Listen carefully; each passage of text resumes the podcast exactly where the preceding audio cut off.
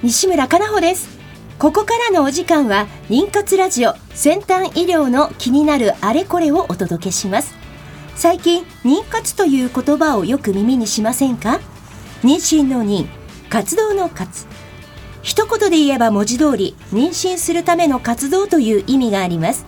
まさに妊活中のあなたに届けていく20分間です。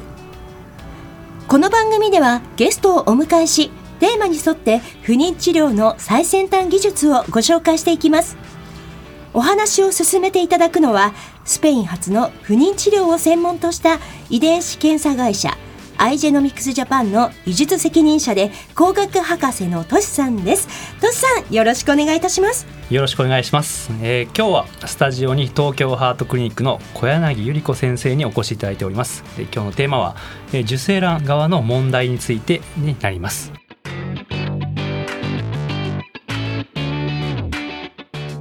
この番組は不妊治療に関わる遺伝子検査の専門家アイジェノミクスジャパンの提供でお送りします。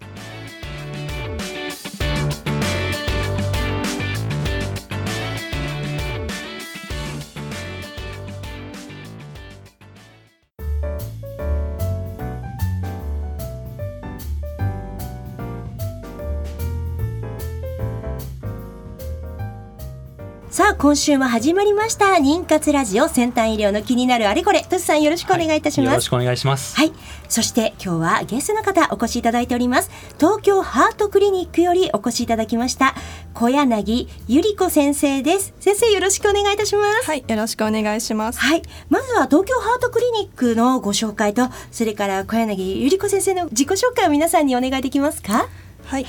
えー、東京ハートクリニックは東京の表参道にあるクリニックです、はい、創業19年を迎えまして、えー、この業界ではかなり老舗になっていますが、はい、えー、安定した治療成績に甘んじず常に世界最高の医療を取り入れながら治療成績の向上に取り組んでおります。はい、で私はえー、2006年に大学を卒業しましてそれから、えー、臨床研修4年間の研究生活を経て4年前から東京ハートクリニックで勤務しております。はい。実は先生あの私の同級生も、はい、あの妊活でですね東京ハートクリニックさんにお世話に、そうなんです、ね、はい、なってたので今日びっくりして。何かのご縁で。そうなんですよ、はい、なのでねいつもクリニックをに行かれている患者の皆さんもね聞いていただいている方多いと思いますので、はい、ぜひ今週はよろしくお願いいたします。さてとしさん今週のテーマなんですが、はい。今週のテーマは着床前検査ですね。あの受精卵側の問題として、えーまあ、世界で行われている、ね、着床前検査について今日は話していきたいと思います、はい、でまずはその種類についてですが、えー、主に PGS っていうものと PGD っていうものに2つに分けられます、はい、でこの PGS っていうものはスクリーニングですね、えー、その受精卵から一部細胞を取ってですねその細胞の中の染色体が、まあ、2本ずつあるのが普通なんですが、まあ、それが1本とか3本とかなってないかを調べるのがこの PGS になります。はい、で次に PGD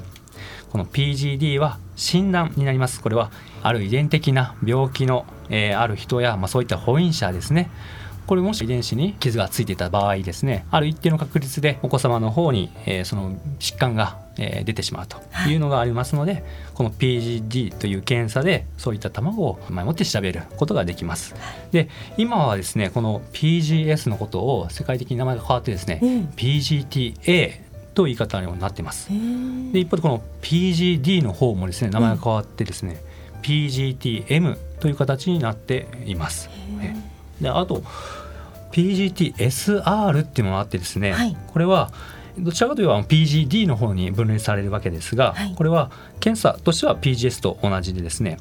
あの目的は流産を避けるのがあります。でこれは PGTSR は点座のことを指しています、うん、点座とは染色体としては2本ずつあるんですがある染色体の部分が別の染色体の部分にくっついてたりするのがあります。これを点座と言います、うん、はいで続いてあの検査方法についてご説明します。で検査方法これは胚盤法器胚の栄養外胚葉というその胎盤になる部分ですね、その部分から細胞を5個から10個、えー、採取いただきます、はい、でその細胞をですね私たちの方でですね実際には増幅といってその DNA を増やしてですね次世代シーケンサーを使って網羅的にお調べします。はい、これで、えー、実際にその卵が染色体が2本ずつあるかどうかを、えー、お調べします。はいえーと、胚盤胞の中の検査する部分というのはあの外側の胎盤になる部分なので、うん、胎児になる部分を取るわけではないんですね。なので、えー、生まれたお子さんにも特に影響はないということが今までの報告では分かっています。はいそしてこの検査方法、えーと、着床前検査をめぐる世界的な動きって先生どんな感じなんですか？はい、えーと、PGS については2000年頃から、えー、世界中で行われるようになりまして、はい、と今では世界の、えー、約70%の国で認可がされています、はい、で人口でいうと95%くらいの方がもうこの検査の恩恵を受けることができるんですね。で、えー、有効性に関する報告もあの特にまあ、38歳以上であったり、習慣性流産のある患者さんに対しては、そのまあ、染色体の異数性がの割合が増えていますので、それをあの調べることによって妊娠率を上げ流産率を下げることができるというのが分かっているんですね。でもあの日本は非常に慎重な姿勢を示しておりまして、えー、独自に2016年から、えーと、パイロットスタディとして、えー、臨床研究が行われています。はいその先生がおっしゃったそのパイロットスタディっていうのはですねあの臨床研究をですね進めるちょっと前にですね前に本来は臨床研究多施設でやるんですが、はい、その前に少ない施設数でですね、えー、やってみるっていうのがこのパイロットスタディと言います。えー、であの日本ではその慎重になっているようなんですがそのその理由って何かやっぱあるんですかね？はい、えーと、その議論されている、まあ、理由としては一つは有効性について、えー、でもう一つは倫理的な問題というふうに考えられるんですけれども、えー、えー、有効性に関しては先ほど申しましたように海外で多施設の研究というのがすでに行われていて、はい、その検査の技術も昔に比べるとだいぶ進歩してきたんですね。はい、その進歩に伴って、えー、有効性も上がってきている。なので、それに関してはあえて日本であのやり直す必要もないかもしれない。むしろ、えー、倫理的な問題の方が大きいかもしれないですね。で、えー、倫理的な問題についてはあのよく言われる命の選別とかっていうことが言われるんですけれども、えー、そうですね。言われます、ね、はい、でも実際には流産しないための検査なので、えー、え戻しても生まれない卵というのをあの見分けているだけなんですね。はい、なので選別というよりはむしろ生まれる胚の選択の方なんですね。それがあまり一般的には理解されていない。いや言うとり私もちょっとよく耳にその選別と選択っていう言葉、えー、えー、よく同じ意味でこうね使われたやつ全然違くて、これは命の選別ではなくて選択だと、え私もちょっと話を聞きはい、あと、まあ、よくそのトリソミーで出産に至るのが21トリソミーのダウン症っていうのがあるんですけれども、はい、胚盤胞の検査のステップから出産までのその期間で約7割がもうあの淘汰されてしまうっていうことが分かっているんですね。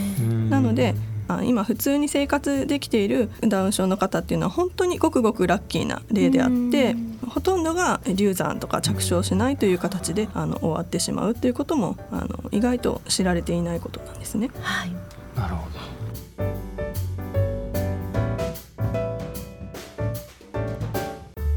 妊活ラジオ先端医療の気になるあれこれ。え今日はゲストに東京ハートクリニックより小柳ゆり子先生にお越しいただいております。先生後半もよろしくお願いいたします、はい、よろしくお願いします。はい。もう情報量がねすごくたくさんあるんですが、はい、後半としさん。そうですね後半はですねその有効性について、えー、えー、お話を伺っていきたいと思います、はい、先生この着床前検査の有効性なんですがちょっとお願いできますでしょうか？はい、えーと、先ほどもお話した通り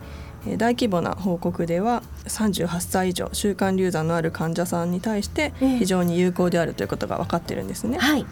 で実際体外受精では着床の問題とあと卵側の肺の方の問題2点しかないんですけれども綺麗な卵であっても着床しないということがよく起こります。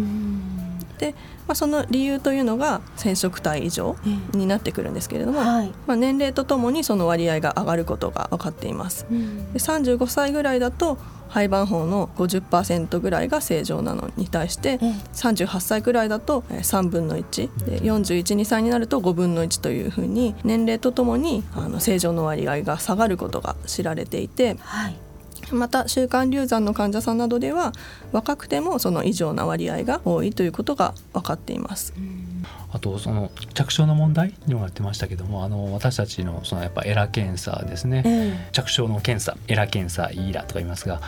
これはそのいい卵であってもですね着床の窓っていうのがずれてるとどうしても着床できない、まあ、妊娠できないと、でこういったのに私たちのエラ検査っていうのはすごくいい検査だと思っています。はいあとエマ・アリスという、えー、細菌層を子宮内の細菌層ですね。そういった検査も私たちも、えー、出しております。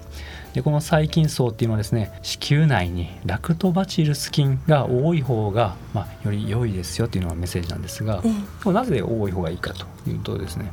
その病原菌が入ってきてもですね、それが増えないようにする環境を作るのがラクトバチルス菌だということで、はい、あの子宮内の細菌層検査エマアリスっていうのを出しています、はい、ちょっとすいません紹介させてもらいました。はい。さそしてあの正常肺が100%、えー、着床をするとは限らないというお話なんですよね、先生。はい、はい、あの実際世界中の報告でも妊娠率が70%というのが一番いい報告でどうしても正常肺を戻してもあのつかない場合があると言われていて、まあ、その理由が一つがその先ほどの着床の問題なんですけれどもそれ以外にも、え検査によって、まあ、細胞が少し減ってしまうのでえーと、グレードが下がったりとか、うん、あとは免疫的に、えー、何かちょっとダメージを受けることであの子宮の内膜に拒絶されやすくなるんではないかっていうような、あの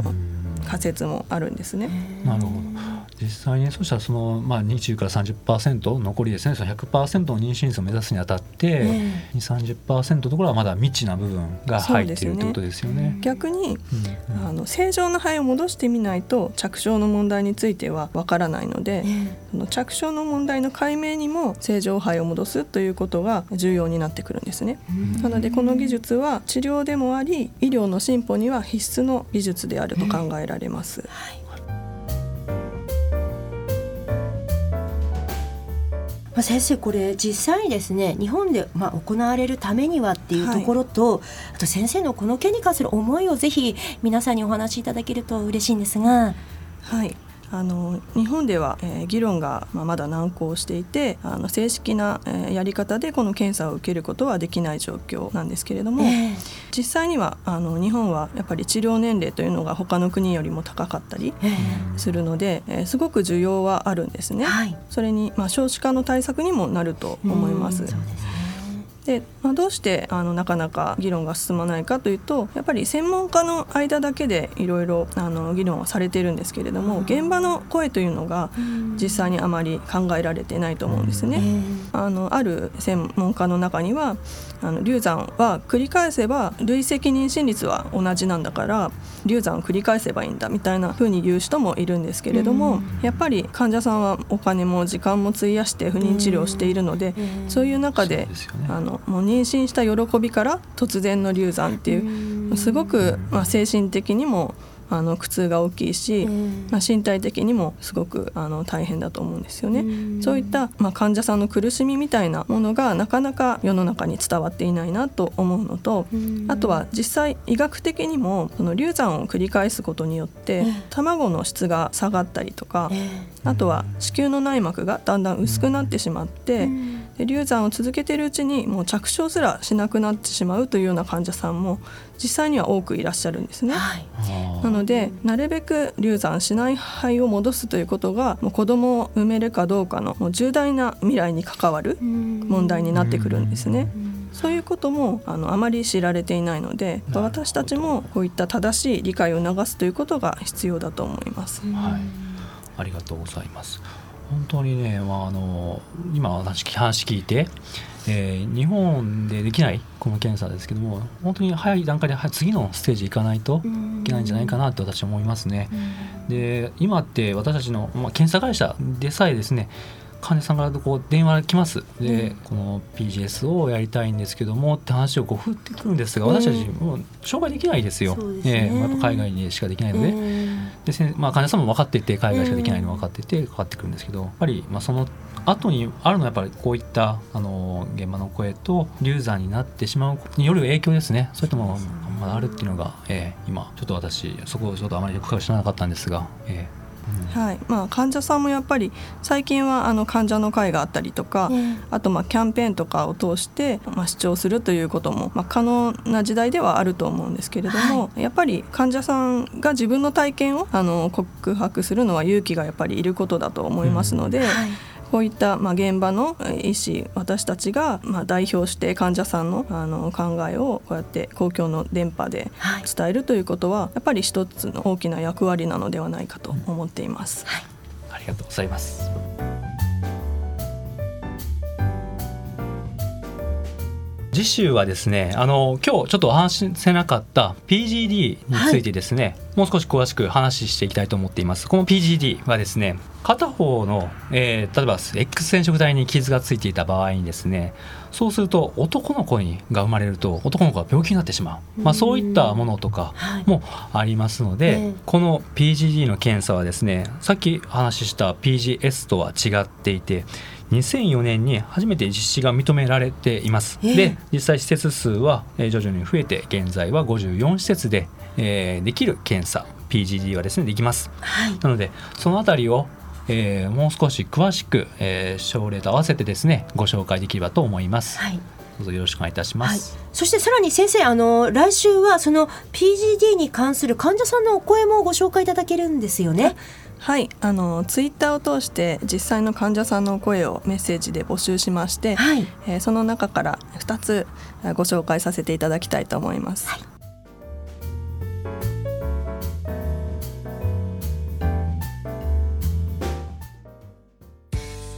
不妊治療頑張り続けるって本当に大変ですね。そんなあなたに自分の着床の窓を見つけてほしい。遺伝子検査の専門家アイジェノミクスのエラ検査です。ERA 着床の窓で検索。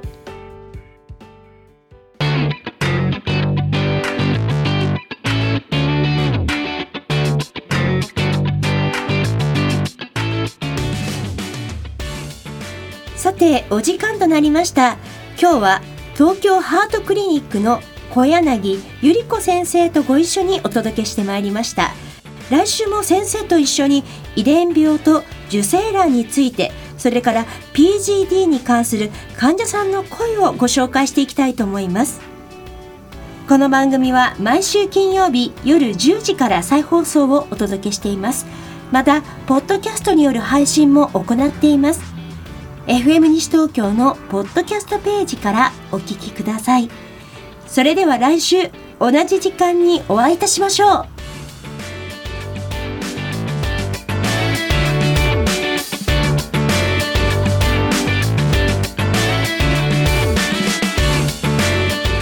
この番組は不妊治療に関わる遺伝子検査の専門家アイジェノミクスジャパンの提供でお送りしました。